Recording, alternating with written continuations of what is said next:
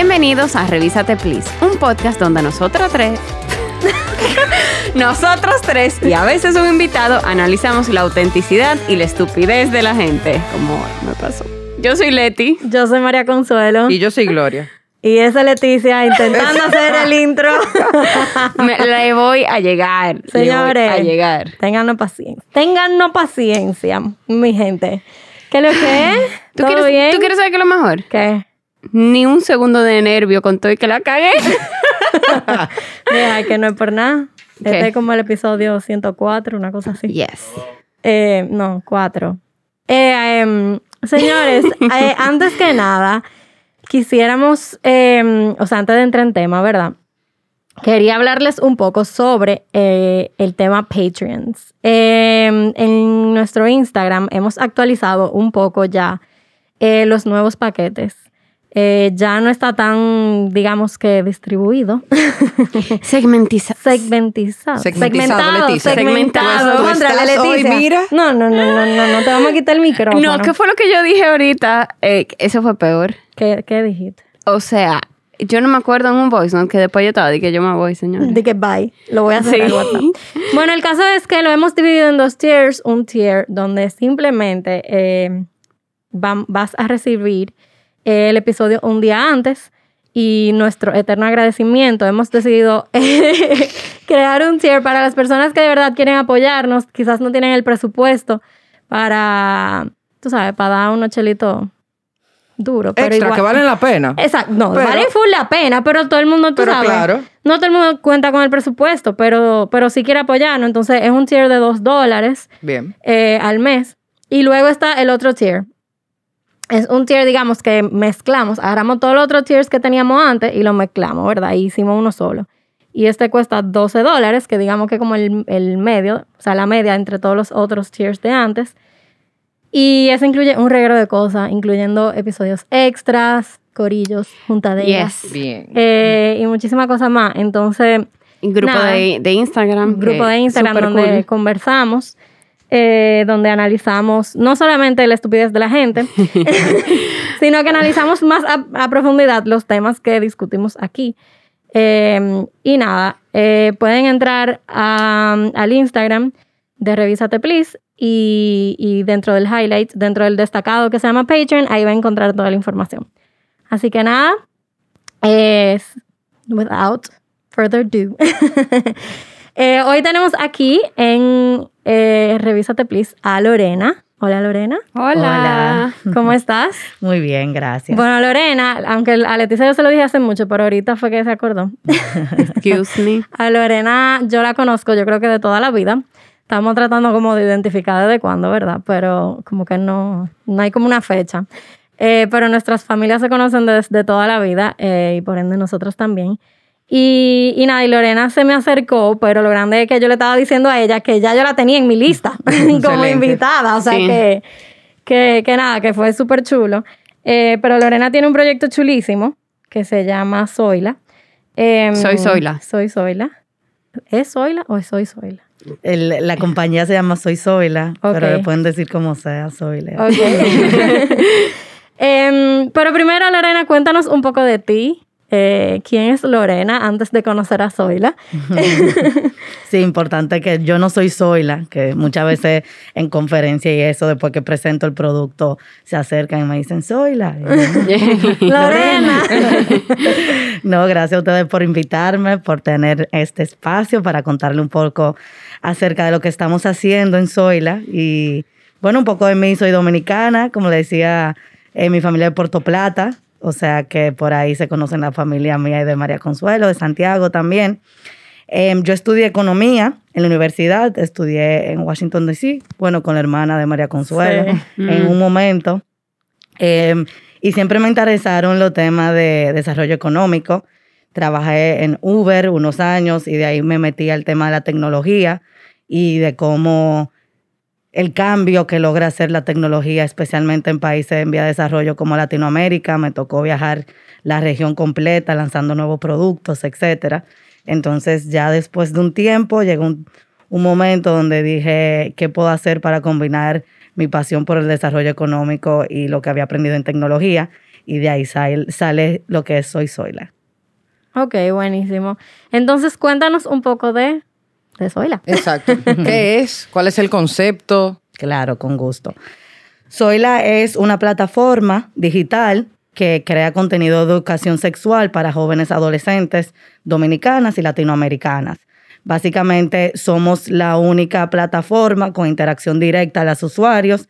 Eso significa que no, no somos una aplicación y esto es bastante eh, pensado, el hecho de que nos sincronizamos a cualquier red social de la preferencia del usuario a través de un chatbot. Respondemos todas las preguntas y dudas que las usuarias tengan acerca de su cuerpo y de su salud sexual y reproductiva. Pero Wow. súper interesante. O sea, ¿y cuál es más o menos el público? Me imagino que adolescente, ¿no? Sí, son adolescentes, nuestro público es jóvenes de 13 a 18 años. Eh, todo el producto realmente se hizo para un sector vulnerable, eh, por eso no se hizo una aplicación, porque teniendo en mente que no todas las personas tienen Tiene acceso. a data, no tienen, hablando de jóvenes, no necesariamente tienen celulares, entonces muchas veces tienen que pedirle el teléfono prestado a la mamá, al papá, a la abuela. Entonces, lo que estamos buscando es cuál es la manera más fácil de crear ese acceso de una manera que sobre todo respete mucho la privacidad del usuario. Que cuando se están hablando de temas de salud sexual y reproductiva, que es un tema tan tabú en la República Dominicana, en nuestra región, creo que del valor que más le podemos dar a esas jóvenes es que se sientan que están en un espacio seguro y sobre todo anónimo, donde ya puedan hacer su pregunta y se respeta esa privacidad. Y tú sabes que en el episodio que tuvimos con del tema de las causales, ahí se Me habló. encantó, lo vi antes de venir. Ay, qué bueno. muy bueno, Eh, muy se- informativo. sí, ahí se habló de que no hay educación sexual, señores, aquí. Simplemente fue eliminada. No es de que no, no es profunda o es anticuada. No, que no hay. O sea, Sí, eso para mí, eso me causaba Y yo no, todavía yo no sé, pesadilla. yo no sé realmente el, el por qué. A, a mí hay, hay que sentarme y como convencerme cuál es la lógica tras Como de esto. doctora. De verdad. A mí, para mí eso es descabellado O sea, totalmente. es que tú no tienes que convencerme de algo que en el mundo entero, y no es un tema de que no de religión, no, o sea, es una necesidad. Claro. Los jóvenes necesitan educación sexual. Es que la información es prevención. Punto. Es, es tan sencillo como eso. Yo creo que es más difícil entender, o sea, más incongruentes son las acciones del gobierno que básicamente el Ministerio de Educación, porque si tú te acercas al Ministerio de Mujer o tú te acercas al Ministerio de la Salud y ellos son muy pro educación sexual porque es un tema de prevención y al claro. final del día está comprobado que por cada dólar que se le invierta a prevención, la sociedad recupera más de 25 a 50 dólares de intercambio. Eso significa que tú te ahorras eh, salud del bebé que nace, Claro. que seguro nace con deformidad o no nace con una salud completa, te ahorra eh, la salud de la madre, que también se perjudica cuando es adolescente y su cuerpo no está desarrollado suficientemente para tener un bebé. Claro. Bueno, un número de razones de salud Cualquier tipo de subsidio que hay. que- Totalmente. Agrégale a eso que Latinoamérica tiene la segunda tasa más alta del mundo, después de África, de embarazo adolescente. Entonces, no es solamente, no lo estamos haciendo porque no podemos dar ese lujo. Es, tenemos uno de los países con la tasa más alta Claro. de embarazo adolescente en el mundo y como quiera no estamos haciendo nada no, al que yo no entiendo, de verdad. Y aún así, hay que recordar que, claro, estamos hablando eh, de un solo problema que es el embarazo, pero va muchísimo más allá. Estamos hablando de enfermedades de transmisión sexual y, y ni siquiera de enfermedades. Hablemos simplemente de lo que es normal, la normalidad. Co- conocer tu cuerpo, qué es Es esto, eso, qué es exacto. lo otro. O sea, hay, hay niñas que, que incluso son, están sexua- sexualmente activas, pero tú le preguntas una pregunta básica sobre su cuerpo y es como, bueno, no se Bueno, sabe. en es un algo sumamente episodio- como mecánico. Sí, en un episodio anterior donde teníamos una ginecóloga de invitada, eh, comentaba, lo- lo sí, comentaba a Nester de que ella conocía a una persona adulta que ella entendía que ella orinaba por el mismo orificio por donde ella daba luz. Y es una persona Eh, adulta con hijos. que tenía dos hijos. Yo acabo de convulsionar. Ajá. Sí. Y es una persona adulta con dos hijos. Sí. Ojo, o sea, no estamos hablando de una niña, ah, de una Claro. adolescente, sino estamos hablando de un, de un adulto. Entonces, la importancia de conocer tu cuerpo, la importancia de conocer el funcionamiento de tu cuerpo, no nada más de que, bueno, yo tengo esto y así es que se ve. No, no, no, no. Yo tengo esto, así es que se ve y para esto funciona y así es que funciona y yo puedo lograr esto con esto. Y si yo hago esto, esto pasa. O sea, son cosas básicas que uno entiende que es básico y lógico, pero uno entiende que es básico y lógico porque lamentablemente, no lamentablemente, sino porque el hecho es de que nosotros estamos hablando desde el privilegio, pero la- Claro. Lamentablemente la mayoría en este país no. Exacto. Entonces, que una plataforma como Zoila brinde esa información, a mí me parece, o sea, Pero, mija, y ya va más. yo genial, creo pero que- que pique que no lo dé. No, y, lo debe de y dar. yo te voy a decir algo, eso va hasta más allá del privilegio, porque ponte tú una persona de clase media que ya estás, es, o sea, es privilegiada también, que tiene un, que una tiene ciertos privilegios. que- exacto, y que está en un colegio privado, católico, donde no van a darle educación sexual, donde los papás son súper tradicionales y no le van Sí. a hablar de eso, está en el mismo desconocimiento. no, y pasa hasta en clase alta. Claro. Exactamente, o, O sea, sea, ¿cómo pasa en así, todas las clases. El socioeconómico. Tú sabes Entonces, que- es un tema de, es verdad, siempre está ese debate en la educación de qué cosas corresponden al colegio y qué cosas corresponden ya a la educación y por ende al, al Estado. Mm. Esto es un tema que corresponde al, Estado. Estado. o sea, el Claro. Estado Es que tiene esto que... es salud pública. Exacto, Sí. tiene que asegurarse 100% que a esas personas, hombre, mujer, niño, niña, whatever, le llegue la información de eso. Y qué bueno que existen ese tipo de plataformas. Claro. Porque también le quita, entiendo que el tabú. Sí. Porque ese es, el, ese es el tema. Yo siento que aquí hay un tabú sobre la información y el conocimiento sexual. Como si eso es un problema, el hecho de que tú busques información y tú simplemente, eh, tú simplemente te, te quieras informar. Y hay veces que, que es triste, pero qué bueno que existen este tipo de, de herramientas que el- los niños tienen que buscársela, o los adolescentes, Claro. o quien sea que está buscando la información, tiene que buscársela porque no la está obteniendo donde debería de estarlo obteniendo Claro, realmente. Y algo Claro. más triste es eh, una estadística que el fondo de, de la UNFPA, que es el Fondo de Población Mundial de la Unión de las Naciones Unidas, publicó que en el país 50% de las jóvenes no saben cómo quedan embarazadas. Dios mío, no saben. no saben cómo, cómo se quedan embarazadas. Y de esas 50%, mitad están teniendo relaciones sexuales sin saber que a La través de las relaciones sexuales es Ay, que quedan embarazadas.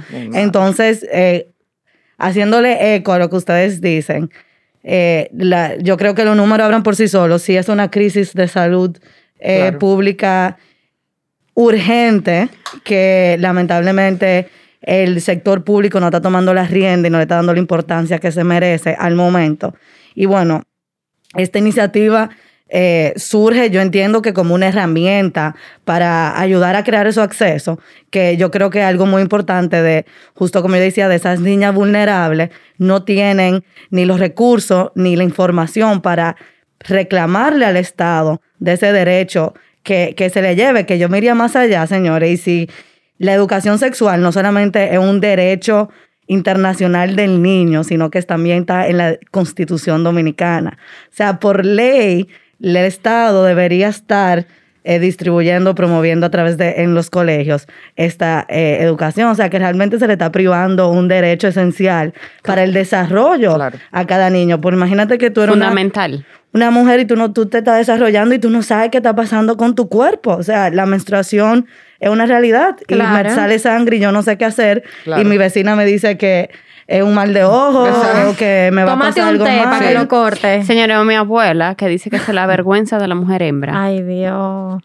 Sí, Y Y, una de, ahí- y de ahí pregunta. vete a, la, a las infecciones que pueden causarse Ajá, si tú no sí. usas Claro. los, eh, los métodos de higiene de la menstruación, etcétera. Y Claro. bueno, eh, creo que un hoyo negro de, de causales A mí me da una ansiedad ese tema, de verdad. A mí me da como una ansiedad, como que, no la menstruación, obviamente, señores, por Dios. O sea, el tema de, de yo saber que hay tanta gente. De la desinformación. De la desinformación, que no, Sí. saben que. O a mí me sea, da como una, como lo mismo que la de Leticia, como una ansiedad, como que me da ganas de abrazarla todita y decirle como que eso no es nada, o sea, no, ni Dios. siquiera de abrazarle, como que, siéntateme ahí, déjame yo Vamos a hablarte. hablar. De un par, o sea, Ajá, y decirle como que it's okay, o sea, eso pasa. yo me imagino, por ejemplo, la nana de mis hijos, eh, ella tiene seis hijos. Seis. Y ella tiene treinta y No, no me dan. dos. No me da, no, no me da. Exacto. Por eso, por eso no es nada más una- un tema de salud, sino económico. Y, y 100%. Y yo me pongo a pensar, o sea, ¿qué información? Ojo, ella se graduó del colegio y ella empezó la universidad.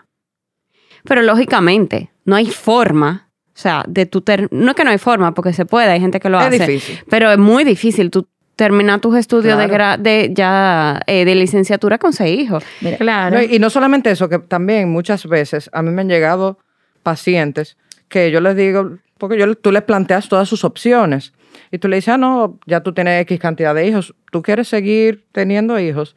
Realmente no, pero es que mi marido dice que se le va, que se le va el gusto si yo, si yo me preparo. Ay, Dios mío. Entonces, No. ya esa persona va a tener tres o cuatro hijos más por el simple hecho de que en su casa no quieren por X o Y razón que no, no tiene ninguna base científica ni siquiera. Y yo creo que ahí, obviamente, o sea, al final cada quien tiene su vertiente, ¿verdad? Sí, yo sí creo que esto es un resultado de una sociedad machista en la que vivimos, donde 100%. la mayoría, o sea, más de la mitad de las mujeres en países en desarrollo no tienen la decisión acerca de su propia planificación familiar. O sea, yo siendo mujer, mi esposo elige por mí tanto si voy a usar un método anticonceptivo o no, y en el caso de usarlo, cuál él prefiere. O sea, yo como mujer no tengo esa libertad de elegir cómo yo quiero Claro. proteger mi propio cuerpo y eso realmente eh, se vuelve... Bueno, eh, justamente a lo que iba con la nana, ¿tú crees que ella de verdad en, por su cabeza Quería seis hijos. quería ser hijo, número uno? Y número dos, ¿tú crees que en su cabeza se, existía la opción de algo, algún tipo de método para prevenirlos? O sea, wow. Y te voy a hacer otro cuento de la que era mi nana, que todavía sigue trabajando en casa de mami. ella ya, o sea, ya tenemos una relación familiar porque tiene veintipico de años ya. Y yo le he dicho, mira, sí, ella, o sea, ella, hasta, hasta a mí yo creo que me cuido. Ajá. Mira, fulana, eh, yo conseguí un método, le dije yo, yo creo que yo he hecho te cuento, no estoy segura, pero va full porque refleja el, desconocimiento que hay. Yo le dije, ay, yo vi un método eh, para que no crezca el cabello. Y ella me dice, sí, ¿cuál? Y yo le digo, mira, me dijeron que si aplastamos pastilla anticonceptiva y la metemos en un pote de shampoo y nos lavamos los cabellos, ya te estoy hablando, yo tenía como 19 años. Eh, no va a crecer mal el cabello. Y ella me dice, en serio, Y yo, oye, oye lo que vamos a hacer, yo voy a comprar el shampoo. Claro, porque es más caro. Y para comprar uno, tú sabes. Y tú vas a comprar la pastilla anticonceptiva. Y ella, ah, está bien, ¿dónde la compré? Yo veo una botica que va a salir más barato que yo ir a una farmacia. Ah, está bien. Al otro día yo tenía el shampoo. Señor, ¿usted sabe lo que ella trajo? ¿Qué? Condones. No. Ay, ay, ay, ay, ay, ay. No, no, Wow. no, no, no, no, no, no. Ah. Sí. O sea, Qué duro. ¿Y que ella te respondió? ¿Tú le preguntaste? y yo le dije, ¿y, y, y, ¿y qué es esto? O sea, ¿cómo así? Y me dijiste, tú me dijiste eh, Anticonceptivo. anticonceptivo. Y yo te dije, pastillas anticonceptivas. Estos son preservativos. y ella como que, ay, te va a burlar de mí. Obvio, yo me estaba riendo. Claro. Y, y el cuento es muy jocoso y me daba mucha risa, pero en este contexto de seriedad. y Claro. y- Claro. Exactamente. Mira, o sea, Y hay veces que no es que no se le brinda, porque se brindan las opciones. En, en muchos centros de salud no es que no se brindan, pero es que también la paciente hay veces que, que no quiere, por, No, por el- los ejemplos que acabo de dar. Hay veces que simplemente por desconocimiento o porque en su casa no lo permiten o porque simplemente ella entiende que, que no. No, que es creo que, que, vuelve al tema de que no lo tuvieron como en la educación, en la Exactamente, formación. exactamente. es que Antes llegan sin la información, o sea, llegan ya mm, más mayor, para, no decir vieja, Claro. o sea, pero llegan de cierta edad a los centros de salud, Claro. no tienen idea de lo que le están presentando y lo que, y lo que entienden que le están presentando es un, o sea, un tabú que ya le sembraron en la cabeza sus padres, Claro. de, de donde sea que Claro. son. Claro. Entonces, obviamente, es la falta de información. Claro. Entonces, una cosa, Lorena, yo soy una joven de 13 años Ujú. y yo necesito información. ¿Cómo yo la obtengo de parte de Zoila? ¿Cuál es, ¿Cómo yo llego ahí? Es súper fácil si tú tienes redes sociales, ya sea Facebook, Instagram, pronto vamos a estar en WhatsApp también. Nos siguen en soy.zoila en cualquier red social de su preferencia y nos escriben un DM, que es un mensajito, y en el mensajito nos hacen su pregunta y les vamos a responder. ¿Y quién me va a responder?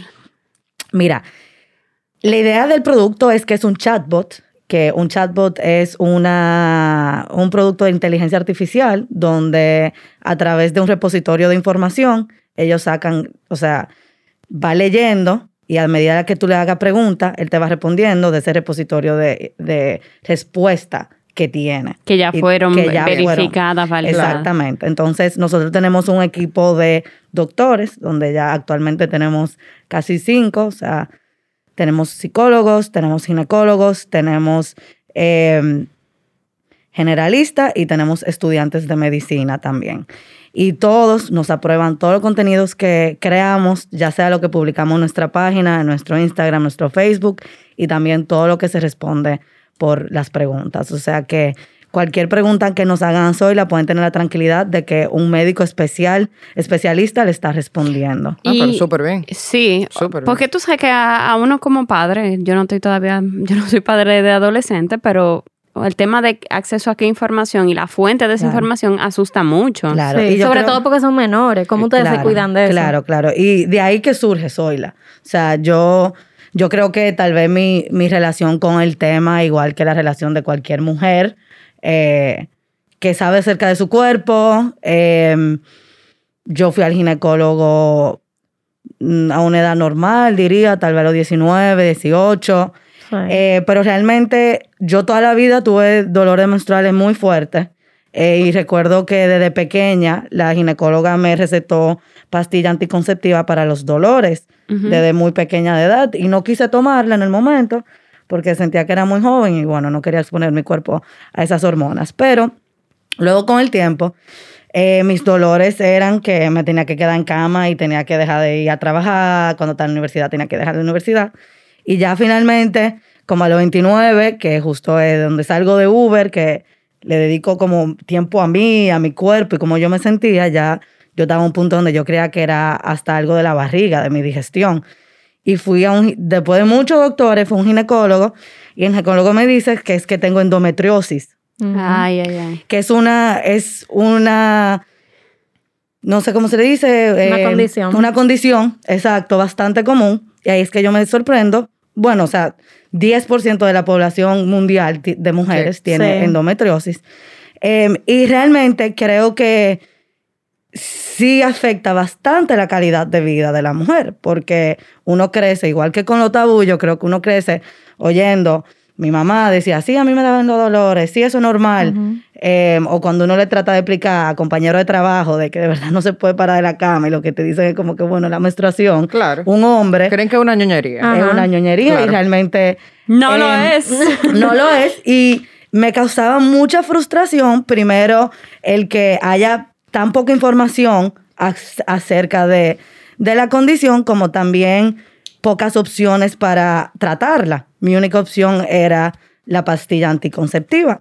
Eh, y en ese proceso yo creo que fue eh, bastante concientizador porque yo me pregunté si esa soy yo, con todos los privilegios que yo he tenido en mi vida entera, que casi a los 30 años me estoy enterando que mis dolores no eran ñoñería, que, que realmente tengo una condición que hasta puede afectar mi, mi habilidad reproductiva. Sí. Y yo ni sabía qué información acerca de su propio cuerpo tienen mujeres vulnerables. O sea, si eso soy yo con toda la información del mundo, con todos los privilegios, imagínate personas que nunca han ido a un ginecólogo, que nunca han ido a un centro de salud y que seguramente en esos centros de salud no le han identificado eso, que es una condición bastante eh, típica. Sí. Entonces yo creo que de ahí fue, eh, y le- te lo respondo por el tema que tú abriste de fuentes de, de información seguras y confiables, eh, que yo creo que esa es la misión detrás de Zoila, es cómo creamos acceso a fuentes confiables donde las mujeres jóvenes sobre todo puedan tener información acerca de su propia salud sexual y reproductiva, que yo creo que comenzó como salud sexual y ya hoy en día me gusta hablar como bienestar sexual y reproductivo, porque el bienestar yo creo que incluye mucho más de la mujer. Y cuando hablamos de bienestar, eso incluye bienestar emocional, incluye bienestar, eh, empoderamiento psicológico, cómo tú te sientes, cómo tú eres como mujer en la sociedad y cómo es tu cuerpo, cómo tu cuerpo responde a esas emociones que tú estás viviendo, no solamente la parte eh, fisiológica de- Claro. de, de la salud. Y aunque yo sé que, que su target más bien son, son las mujeres, pero de casualidad, por curiosidad, a veces un hombre le ha hecho ciertas preguntas. Todavía no, hasta, hasta la fecha no realmente. Porque realmente hay veces que, claro, quizás su target son las mujeres, pero es súper interesante. Hay veces que lo- los hombres deberían de conocer realmente. Claro, Sí. de Eh, acuerdo. porque si tú tienes una pareja, tú entiendo que deberías de saber por lo menos para, para incluso para poder comprenderla, para poder estar un poquito más presente. Claro. eh, Así es. qué es lo que está pasando. Incluso hasta, hasta, porque la información es global. La información no tiene sexo. Claro. Entonces, entrando en ese tema, si tú sabes que, cómo identificar ciertas cosas en tu pareja, tú puedes protegerte a ti y a tu pareja a la vez. Claro, Entonces, 100%. es un, es un palo. Así es, yo le vivo mandando a mi novio eh, cosas cuando yo descubro algo de endometriosis o que hasta el químico que tú usas para limpiar el piso de tu casa afecta las hormonas en tu cuerpo, se lo mando para que, para que esté bastante informado y entienda, porque muchas veces es la falta de conocimiento lo que crean esa barrera y crean esos tabú. Y de todas las preguntas que te han hecho, ¿cuál tú dirías que es el tema más, más común? Sí, yo creo que es. eh, mm, no viene siendo tan preventivo, sino después del hecho, ¿qué hago? Eh, tuve relaciones sexuales, ¿cómo sé si estoy embarazada? Eh, me tomé la pastilla opción B, ¿qué hago? Eh, siento alguna pregunta común también, el condón se quedó en mi vagina, ¿qué hago? Eh, o no saben si se quedó en su vagina y qué hacen. It happens. Entonces, No, yo sé, pero... Sí, yo creo que todos los temas vienen siendo mucho alrededor de planificación, pero no tanto preventiva, sino No, yo- después del acto. Yo me imagino la angustia de esa joven que le pasó eso y tienen que escribirle Sí. a una, a- o sea, que gracias a Dios está la plataforma, Sí. pero tienen que escribirle a una persona que no sabe, porque a todo esto yo no creo que la gente entienda que es, es un robótico que le está respondiendo. Eh, wow, que no y sé, una qué cosa, eh, Lorena, ¿cómo, o sea, la persona escribe el mensaje y este chatbot le va respondiendo? ¿Ustedes toman control de la situación en algún momento? ¿Ustedes van dándole seguimiento al chatbot o simplemente eso va rodando? Eh, o sea, ¿cómo funciona esa parte? Claro, Eh, depende del tema. Básicamente, cómo se organiza la, la data, es cómo funciona un chatbot, es como si tú eh, armando eh, un rompecabezas casi. O sea, tú necesitas una pieza para completar la otra. Claro, o Pero sea, más es bien, como... exacto, tú le vas dando mandato. Exacto. Si A, o sea, si 1 más 1 es 2, entonces 2 más 2 es 4. Entonces, si me preguntan esto, tú le respondes esto. Si me preguntan esto, tú respondes esto. Entonces, eh, cómo funciona sobre todo es que va captando eh, keywords, que son como palabra clave, y lo va categorizando por temas. Ok. Entonces nosotros lo que hacemos es categorizar esos temas y le ponemos niveles de sensibilidad a cada tema. Ok. Entonces, por ejemplo, si vemos, si detecta una pregunta de abuso, eh, ya sea abuso físico, abuso sexual. Ah, eso te iba a preguntar si ya se flags. detecta, entonces se ponen diferentes mandatos. O sea, hay como niveles que se llaman como tiers de seguridad. Entonces, el primer tier de seguridad es toda la pregunta que hacen. Si ya hablan de abuso, entonces se pone más cauteloso. Y en caso de presentarse una situación donde haya pasado, entonces ya no es el chatbot que responde, eh, es un integrante de, del, del equipo y básicamente dirigiéndolo a un centro Y ya eh, ha de pasado ayuda. eso.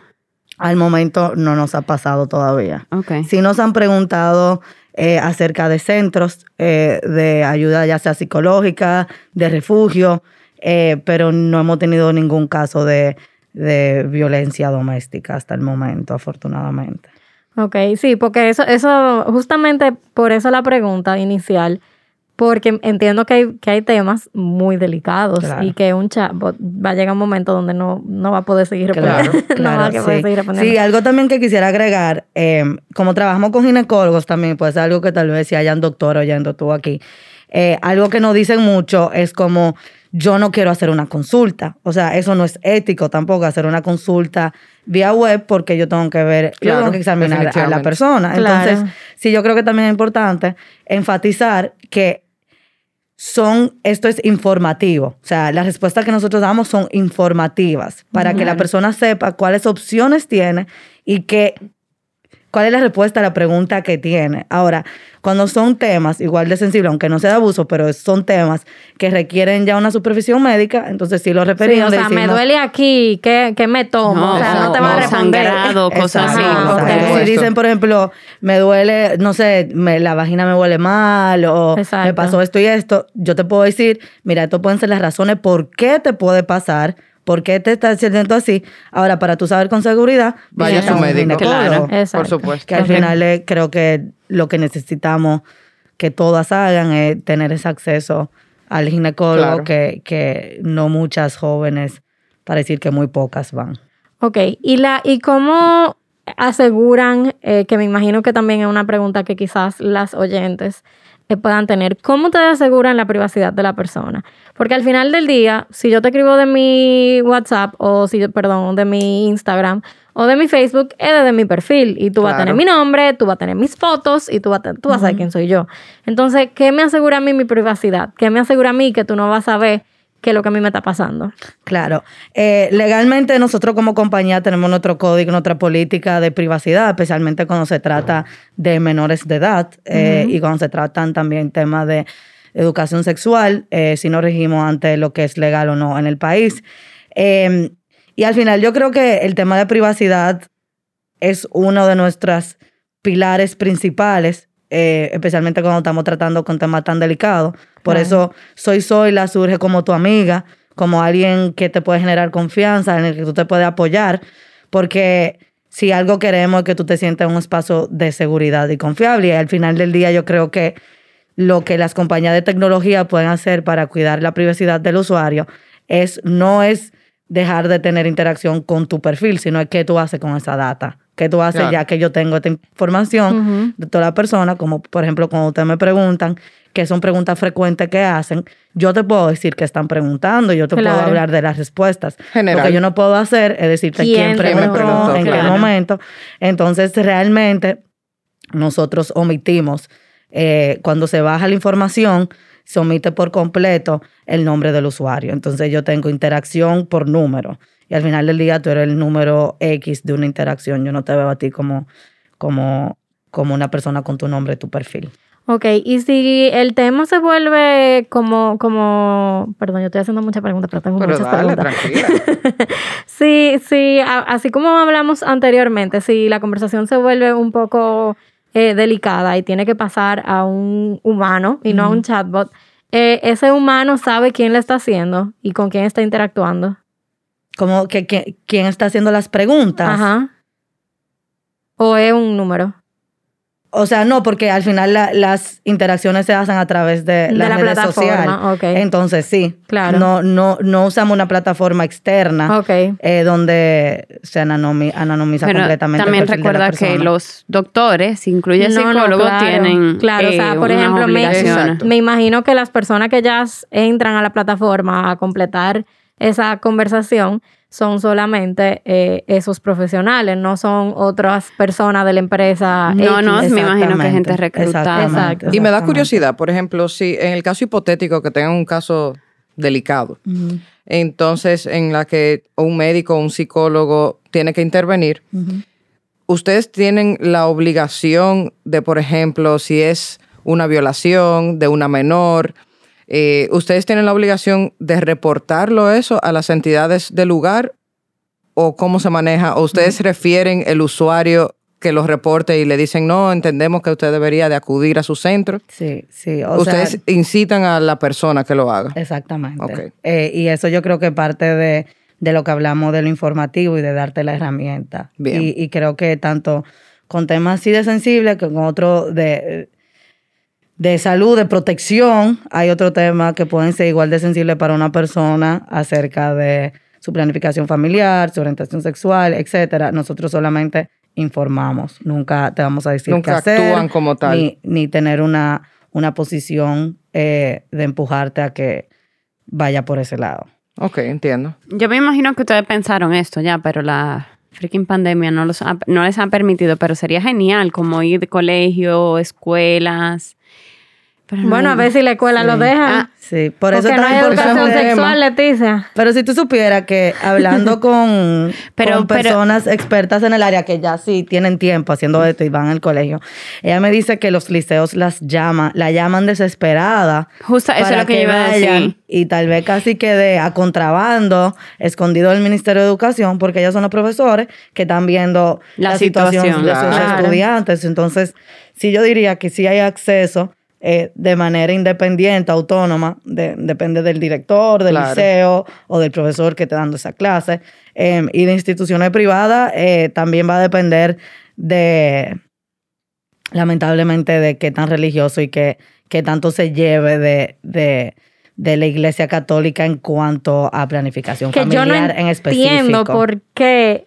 Una cosa no tiene que ver con la otra. sí tiene que ver porque la iglesia quiere controlarte hasta tu cookies. Sí, Leticia, y quiere pero, controlar la, pero porque la información lamentablemente- es control y es poder. Entonces, sí, Leticia, pero hay una cosa que es información básica. Hay una cosa que es eh, educación sexual básica. ¿Cómo Pero, funciona tu cuerpo? Chiqui, ¿Cómo se ellos crean los entienden, niños? ellos O sea, entienden Eso que- ni eso se hace. O sea, Pero, eh, eso es que yo no. yo- ellos entienden que por darte esa información, que cuando tú provees a la población de esa información, tú les estás dando poder. Y dentro del poder que tú supuestamente le estás dando es poder hacer Ah, al libertinaje. Porque si ya tú sabes. libertinaje y también matadero, porque o sea, la gente chiqui, que se ya, muere si ya y la gente supuestamente que- tú sabes cómo protegerte, tú le vas a dar para allá, pero tú no tienes miedo a nada. Ahora, cuando te mantienen en este terror, que dije, no, cuida, si tú te chuleas y él se lo saca, ya tú vas a quedar embarazada. Adivina qué, tú no vas a querer pero hacerlo. es que es no, pero es que Y yo creo que, o sea, igual como el hecho de que hay profesoras que buscan educación sexual independientemente del, del ministerio. Hay iglesias que sí promueven Claro. planificación familiar y hay Claro, no se puede también- generalizar, No se porque- puede generalizar. claro, claro, y, claro. y- y por eso obviamente, o sea, hasta el Papa se ha declarado Claro. acerca de la planificación familiar. Yo creo que sí vamos evolucionando. Cuando me refiero a los colegios es que tanto ellos permiten que en el currículum se hable y de qué. sí. Eh, Es que Sí, también porque incluso, en- los colegios. Y yo iba a hablar, eh, Gloria, que en el colegio de nosotros es un colegio cristiano y que incluso ninguna de, de nuestras familias son cristianas, pero en ese momento Sí. era el único colegio americano y bilingüe que había en Santiago. Y era un colegio cristiano, evangélico. Eh, A nosotros nos, di- nos daban y a nosotros nos dieron, nos dieron, o sea, nos dieron full. Yo me acuerdo de la película. Es decir, nos ponen esa, de esa película como de Ajá, PBS. ajá, Eso sí, ya tú, yo me imagino que No, si no, yo no, me no, siento no. a verla ahora. Me muero de la No, no, no, yo Bueno, si no- convulsiono. Porque yo me imagino que algo hay. Hay- hay- Sí, tiene que haber un método. Sí. Pero sí, por lo menos. Pero óyeme, nos daban, nos daban, nos separaban, yo me acuerdo, varones y sí. diferentes cursos, y nos hablaban, y nos hablaban, o sea, crudamente, el pene, la vulva, o sea, la vagina, y Esto es entra aquí, y esto es lo que sucede, o sea, yo me acuerdo, y era un colegio súper conservador, eh, Pero Ya- por supuesto que después iba no la cantaleta de 45. Si el video duraba 15 minutos, la cantaleta de 45. Sí, de que eso solo se hace después de No cansado. sé, la abstinencia es. ajá, claro, exacto, no, obviamente, pero... Pero por lo menos, Bueno, le- sí, le, sí de aplaudo que, que por lo menos Exacto. la información estaba. Ojo, yo creo... Sesgada o no. Pero bueno, pero algo te la daban, pero te la daban, por lo menos. Mi, mi experiencia fue Señora, yo creo que completamente... ese fue el único sex talk que a mí me dieron. Yo pensando, porque a mí mi mamá nunca me sentó. Y yo me imagino, yo me imagino, honestamente, me tiene que ser sumamente awkward y raro. Como yo voy a tener que hablarles a estas mujeres, estas bichas. y yo me imagino el gallinero. Y, Ajá. En- Es que también yo creo que depende de tú, dónde tú lo dieras, o sea, porque tiene que ser un tema aparte de biología, eh, Eh, de eh, bueno, o sea, al final es tu salud. Sí, Bueno, Lorena, quien, no, ah, quien ah, nos dio la clase, perdón, quien nos dio eso fue Nurse Linda, fue la, la, la enfermera del colegio. Sí. Bueno, a mí quien me dio la clase fue mi profesora de biología y ella es médico y ella es muy gráfica. Entonces fue como que todo tal cual pasa. Ella tenía un botiquín con todos los tipos de anticonceptivos, preservativos, habido y por haber. Ah, no, esa parte no. Todo, no o sea, ella no tenía una T de cobre y ella la sacó y eso se pone aquí. Wow, Pero eso está pero muy súper bien. Sí, sí. Ella llevó- el francés. Ay, ay, ay. me dio Ay, calor. ay, te iba a preguntar. Sí, ella llevó condones, ella dijo que todo el mundo tenía que traer su guineo para aprender a ponerlo. Luego ella te dijo, Franca, o sea, señores, ya se acabó la clase de educación sexual con esta palabra que nunca se me va a olvidar. Bueno, ustedes se pueden poner condón, se pueden tomar pastilla, pero nada es 100% seguro. Seguro. Lo único que es 100% seguro es masturbarse. Así que ustedes pueden masturbarse entre ustedes y sean Wow. felices.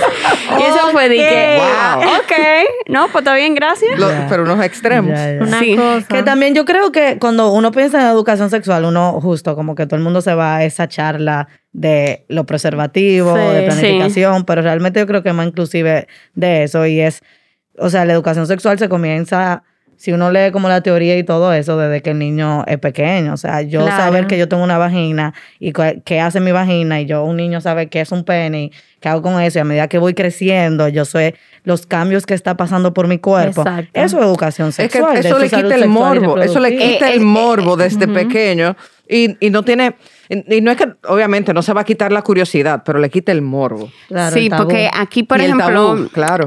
eh, el, el cuerpo, el, el cuchiqui, chiquichi, lávate la cuchiqui, Sí. la o sea, yo, yo era un ching así, pero por ejemplo, mi esposo, Mario, como que ese es tu vulva y ese es el pene. Y, o sea, sí. Como científico. Ajá, full. y es como que, y la vulva, tal cosa, y el pene, y él lo dice así, y ella lo dice así, no, no, eh, qué sé yo, lávame la vulva, y todo el mundo como que, esa niña diciendo Yo eso, me yo dije, la cara de la Y al gente. final, o sea, si nosotros estamos teniendo esta conversación en el 2021, eh, como creo que todas podemos aceptar como de una posición privilegiada, eh, y tuvimos tan poco acceso, como tú dices, tu mamá no te habló de eso, yo fui un ginecólogo a los 19, eh, imagínate la mamá de nosotros, la generación que mija, vino antes olvídate nosotros, de eso. que Yo creo que todavía hoy también. Pero tú no oyes que mi abuela a mi hermana, no, a mí, me, yo, le, yo dije al mediodía, dije, ay, me duele la barriga. Y ella, ¿por qué? Yo, porque me llegó. Y el novio de mi hermana estaba ahí. Ella dije, dándome cambio de luz. Y yo, ¿qué es lo que pasa? y ella dije, y yo te estoy dando algo. Y me dice, dije, tú eres loca. Y yo, porque eso no se habla así frente a la gente. Tú no puedes ventilar sobre la vergüenza de la mujer hembra. La vergüenza, Ay, la vergüenza de la mujer hembra. Y, es un tema tan profundo que si uno se quiere, si quisiéramos un podcast solamente de los tabúes que hay acerca No, de la no, menstruación no, no. alrededor del mundo No, y cómo eso afecta tanto la productividad económica como la salud de la mujer, cómo hay, cuántas infecciones se crean a base de, de la falta de, de higienización, que al final del día nada más el acceso a agua potable y agua limpia eh, es un privilegio en Claro. sí. Sí. Eh, si yo no tengo agua limpia, ¿cómo yo me voy a limpiar cuando me llega la menstruación? Entonces, ¿qué hacen esas personas que sí viven en bajos recursos, que no tienen ni acceso a agua limpia? Entonces, son unos temas que yo creo que comienzan, y fue mi propio proceso, que comenzaban como yo cuestionándome de, wow, si eso se me hace difícil a mí, ¿cómo se hace al otro? Y que no importa qué camino tú le llegues, al final llega a ser un- una crisis de salud y Claro, económica claro. del Estado, porque no está 100%. preveyendo ni las la, ni la calidad de vida, o sea, que agua limpia y agua potable, una, eh, algo básico de calidad de vida, pero tampoco está proveyendo la salud necesaria para una población femenina, especialmente una población que uno de cada cuatro embarazos en República Dominicana son menores de edad. Claro. O sea, algo súper interesante que cada vez que, que tú intervienes eh, es que tú siempre tratas muy de la mano, tú siempre entras a la economía y siempre entras como a la efectividad. Y realmente me parece súper interesante porque lamentablemente eh, o simplemente de forma racional va muy de la mano. O sea, eh, lamentablemente por la plata baila el mono y hay que siempre pensar en las repercusiones económicas que tienen las cosas. Y entiendo que, que el éxito de, de tu proyecto se va a basar en eso, porque la forma que tú lo proyectas siempre va, ok, obviamente estamos tratando de prevenir, estamos tratando de, de mejorar la información, pero tú le estás dando ah, lamentablemente al, al sector público lo que también a ellos les importa, que es, ok, pero háblame de los cuartos. Sí, eso mismo yo te iba a decir. Es que yo creo Háblame que, del dinero. que hasta que uno le hable en su idioma, Porque eso es su ellos no van a idioma. entender. O sea, cuando uno le, uno le habla y uno le quita ese factor y uno le habla en otro idioma, uno entiende que estamos hablando de flores. Porque yo me y puedo de pa- sentimiento y de emociones. Y entonces cuando uno empieza a hablar de sentimiento y de emociones y de lo que importa y de los valores. Y de la es dignidad agarran de la- eso, mira, y te lo, y te lo barren abajo de la, abajo, abajo de la, de la, de la alfombra. Claro. Ahora tú le dices, tú le planteas como tú mencionaste al principio, hey, un dólar, tú inviertes uno y le sacas 50, hey, ahora sí, Claro. ahora sí estamos hablando. Te, te digo algo, algo que yo, bueno, he hecho este comentario como dos veces la semana pasada.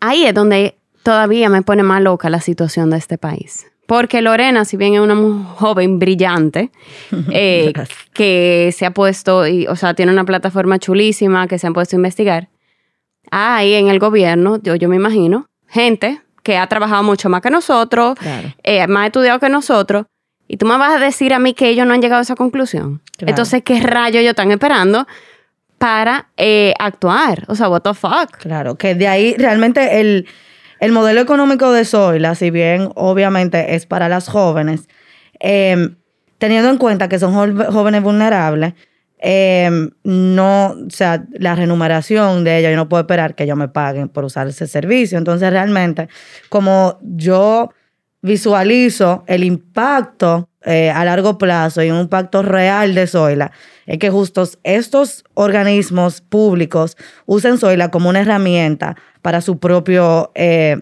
Claro. acceso a, a salud sexual y reproductiva. O sea, yo ir donde el Ministerio de Educación, que finalmente, hipotéticamente, finalmente dijo que vamos a dar educación sexual, y yo te digo, yo te puedo llegar a través de un chatbot a un millón de niñas por el mismo costo que tú le llegas a través de charlas y de brochure y de folletos a 200 mil, ya ese impacto se reproduce mucho más. Y otra cosa es también la alocación de, de presupuesto.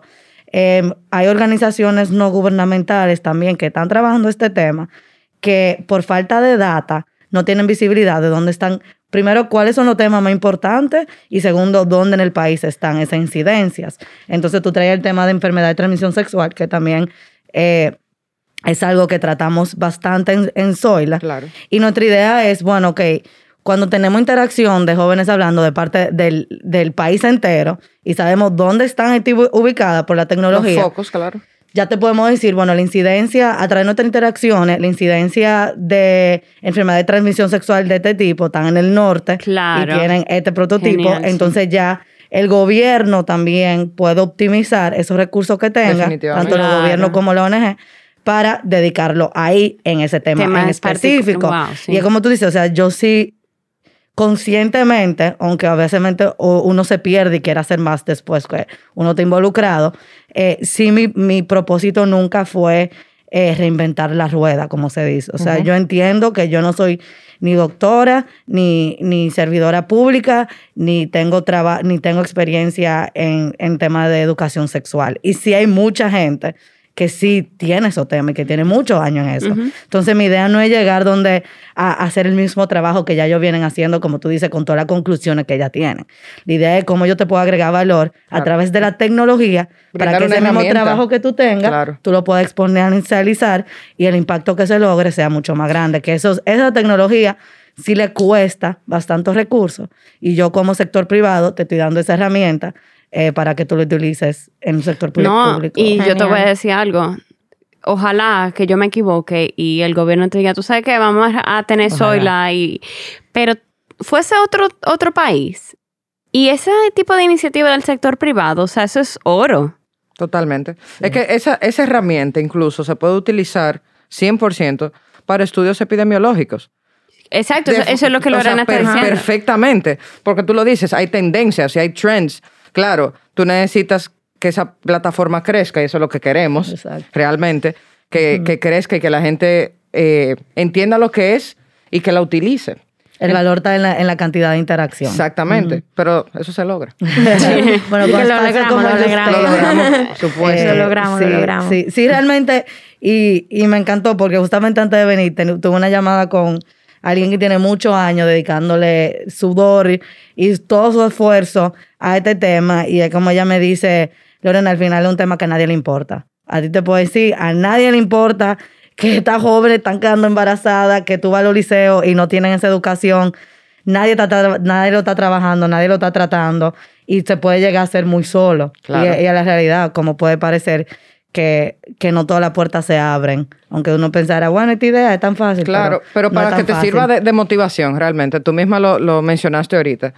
Esta conversación hace años no, se- no, la, no la teníamos. Era más difícil, Entonces, definitivamente. aunque, No, hasta- aunque vamos, aunque vamos, daba. claro, o sea, aunque vamos en lento, pero vamos dando pasos. Y eso es lo importante, slow but steady. Claro. Entonces, eh, para Yo- que te sirva de sí. motivación realmente, porque Sí. vuelvo y te digo, eh, el, el usuario va creciendo. Claro, y si algo no hemos dado cuenta gratamente, es primero que sí hay ese interés de las jóvenes, que sí, sí vemos que las jóvenes que siguen, que, que están en nuestro rango de edades, tienen mucha curiosidad y más allá, que una vez hacen una pregunta, usualmente no se paran en una pregunta. Ok. Y el promedio Eso te iba a preguntar. O sea, uno, ¿cómo ustedes están llegando a la gente?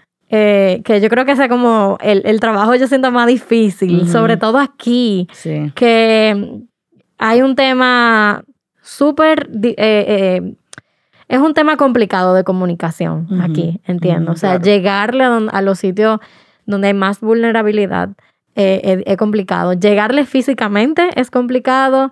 Llegarle con red es complicado porque no hay red. Y, y no solamente, y no Costoso. solamente Y llegar, sino que, que perdures, porque claro, puede- tú puedes tener un usuario que te haga un día una sola pregunta y ya se desapareció y quizá tenga otras preguntas más adelante, pero bueno, es interacción y punto. El punto es que tú, tú dejes tu, tu huella y tu marca y, y si tiene una amiga, una Exacto. prima que tiene una Mira. duda, "Eh, mira, a mí me resolvieron Ajá. y encontré lo que yo buscaba, la información que yo buscaba la encontré aquí. ¿Cómo ustedes están? Sí, sí, eh, yo creo que algo que no dijimos fue lo, lo, lo reciente, que fue el lanzamiento de Zoila, nosotros lanzamos en marzo, Eh, o sea que vamos para nuestro cuarto mes eh, de estar eh, live, como se dice, con el producto. Yo creo que al principio, sobre todo, el reto más grande era justo llegarle a esa audiencia, de que si nos seguían personas, eran personas tal vez más grandes, que igual tenían curiosidades, pero realmente sí nos dimos cuenta que es muy difícil llegarle a las jóvenes Claro. vulnerables en República Exacto. Dominicana. Eh, y realmente agradecida del recibimiento porque ya sea a través de conferencias, de podcasts como este, eh, hemos tenido bastante visibilidad. Y para el tema de, joven, ¿cómo le llamamos a los jóvenes vulnerables? Si nos dimos cuenta, como hablaba de no reinventar la rueda, siendo alianzas con el sector no gubernamental. Y hemos estado en conversaciones eh, con ONG eh, para hacer pilotos de llegarle a beneficiarias que ya ya están trabajando. Por eso hay Perfecto. ONG que están en ASO, que están en Barahona, que están en La Romana, que ya tienen una comunidad de niñas y nosotros nos estamos aliando a ellas dándoles herramientas para que lo hagan. Buenísimo. Pero todos los espacios son válidos y somos muy jóvenes y la idea es, es seguir creciendo. La pandemia ha sido un reto porque Sí, además claro. la escuela está cerrada, Sí. todas las escuelas. Entonces ha sido es excepcionalmente difícil, yo creo. Pero poco a poco. Y una cosa, eh, ¿ustedes aceptan voluntarios o ustedes tienen un programa de voluntarios eh, o tienen Pensado. cosas que hacer Si tienen para voluntarios? un médico, yo- no, yo no, no me no. quejo, ustedes eh. tienen cosas, porque hay veces, por ejemplo, a mí me viven escribiendo, ay, tú tienes, un- eh, eh, quiero hacer una pasantía ya, y en verdad es como que no, tú no tuvieras nada que Bueno, hacer mira, aquí. mira, mira, Consuelo, algo que me ha dado, que yo he dicho que yo he encontrado un nuevo respeto eh, que no, ten- no, no comprendía ante el trabajo de un community manager Bueno. eh, y de las redes sociales. Yo, Bueno. mi, mi, mi, mi background es economía, tal vez por Claro. eso meto la economía tanto y operaciones en tecnología que nada que ver. Eh, las redes sociales me ocupa como 70%, 80% de mi tiempo y no estoy exagerando. No solamente el contenido que publicamos, que creamos, todos son de como validados por doctores o de canales eh, confiables. Ujú. Hay que hacer ese Sí, trabajo. o sea, el contenido per se. El contenido, después Mala cómo yo digiero ese contenido que suele ser muy técnico. Que son Ajá. bellas, by the way. ¿Cómo lo mando el diseño gráfico? ¿Cómo lo mando la ilustradora? ¿Cómo creo engagement? Todo eso es un proceso bastante complejo. Claro. Eh, o sea que si tú me preguntaras dónde necesita ayuda una pasante en todo ese tema de redes sociales, que es esencial para llegarle a nuestros usuarios. Claro. Porque yo me siento como una abuelita que no sabe lo que es TikTok. Y yo literalmente le pregunto a la Mira, gente. yo te entiendo. Y leo artículos de cómo se crea un reel. y tú me, le- tú me ves viendo artículos de que eso. Y yo comienzo a grabar y como que no, esto no me sale. Ay, Y no, Lorena, mamá yo sé que tú quieres un bailecito de TikTok. Ay, yo Lo logra- lo logramos. Tin.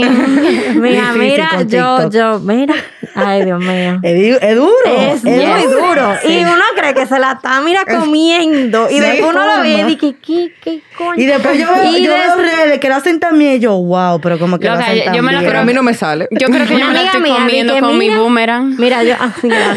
Mira, una amiga mía, di que vieja que ah, pero ese reel, no sé qué, tú tienes que venir y enseñarme cómo tú lo hiciste. Y yo, "Mm, ¿sabes cuánto me tomó Exacto. hacer ese reel? Ese reel de- de Ese- 15 de segundos. 15 segundos, eso fue como cuatro horas, vieja, cuatro horas, un reel de 15 segundos. o sea, Así, ¿qué es eso? Yo me monté ¿Qué con una amiga eso? que me dijo, no, no. Lorena, cada vez que tú No. vayas a postear algo en tu Instagram privado, Mándamelo primero.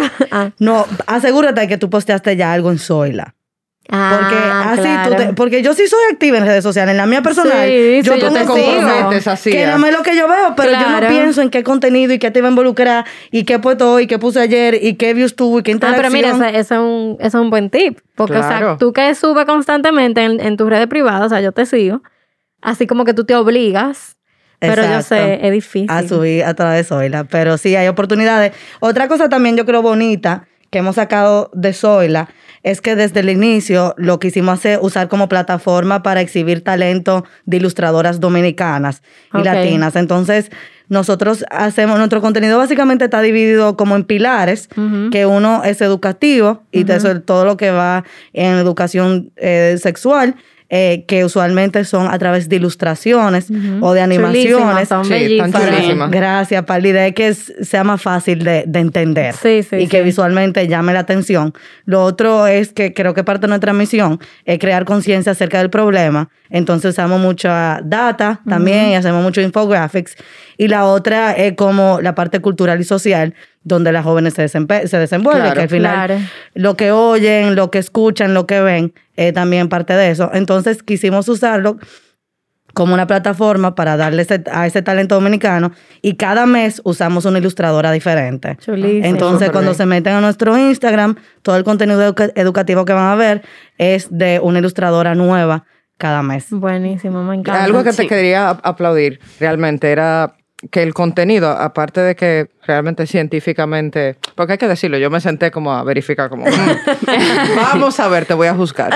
Entonces, pero realmente, aparte de que el, can- O sea, el que contenido... ya pasó tu, Pasó. tu Defini-. Check. definitivamente, tampoco Ok. es que yo me creo la gran vaina, o sea, ni nada por el estilo, pero...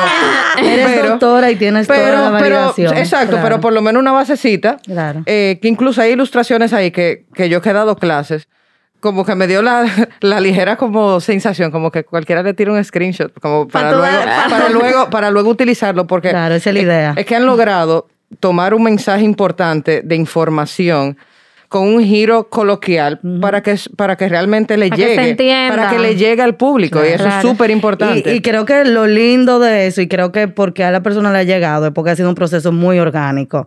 Y hemos tenido la experiencia de que con cada ilustradora, yo le voy y le doy el tema. Usualmente yo tengo temas mensuales que voy a tratar.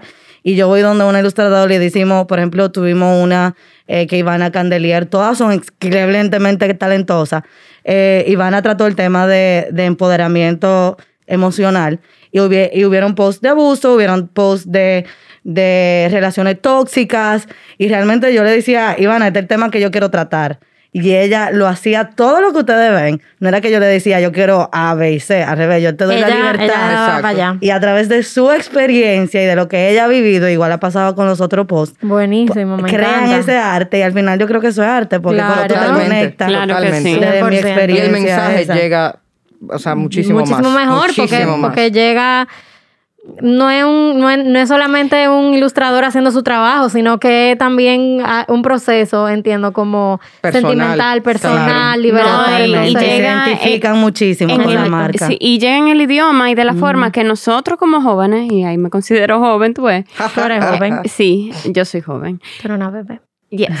Eh, estamos acostumbrados. Sí. Porque, Exacto. porque esos textos largos, no, No, vamos a hacer, no, no, sí, leemos. no que llega. todavía, tú sabes que esa fue como la idea del principio, y todavía, que al tema de, de community manager y de todo esto, todavía yo siento que es muy bonito, muy gráfico, muy visual. O Tú sea, lo yo quieres creo más...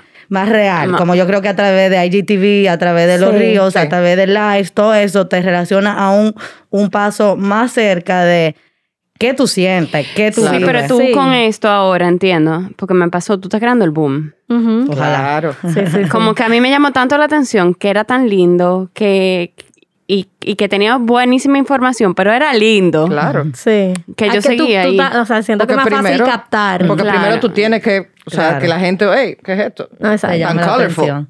De acuerdo, no, gracias por, por todo su...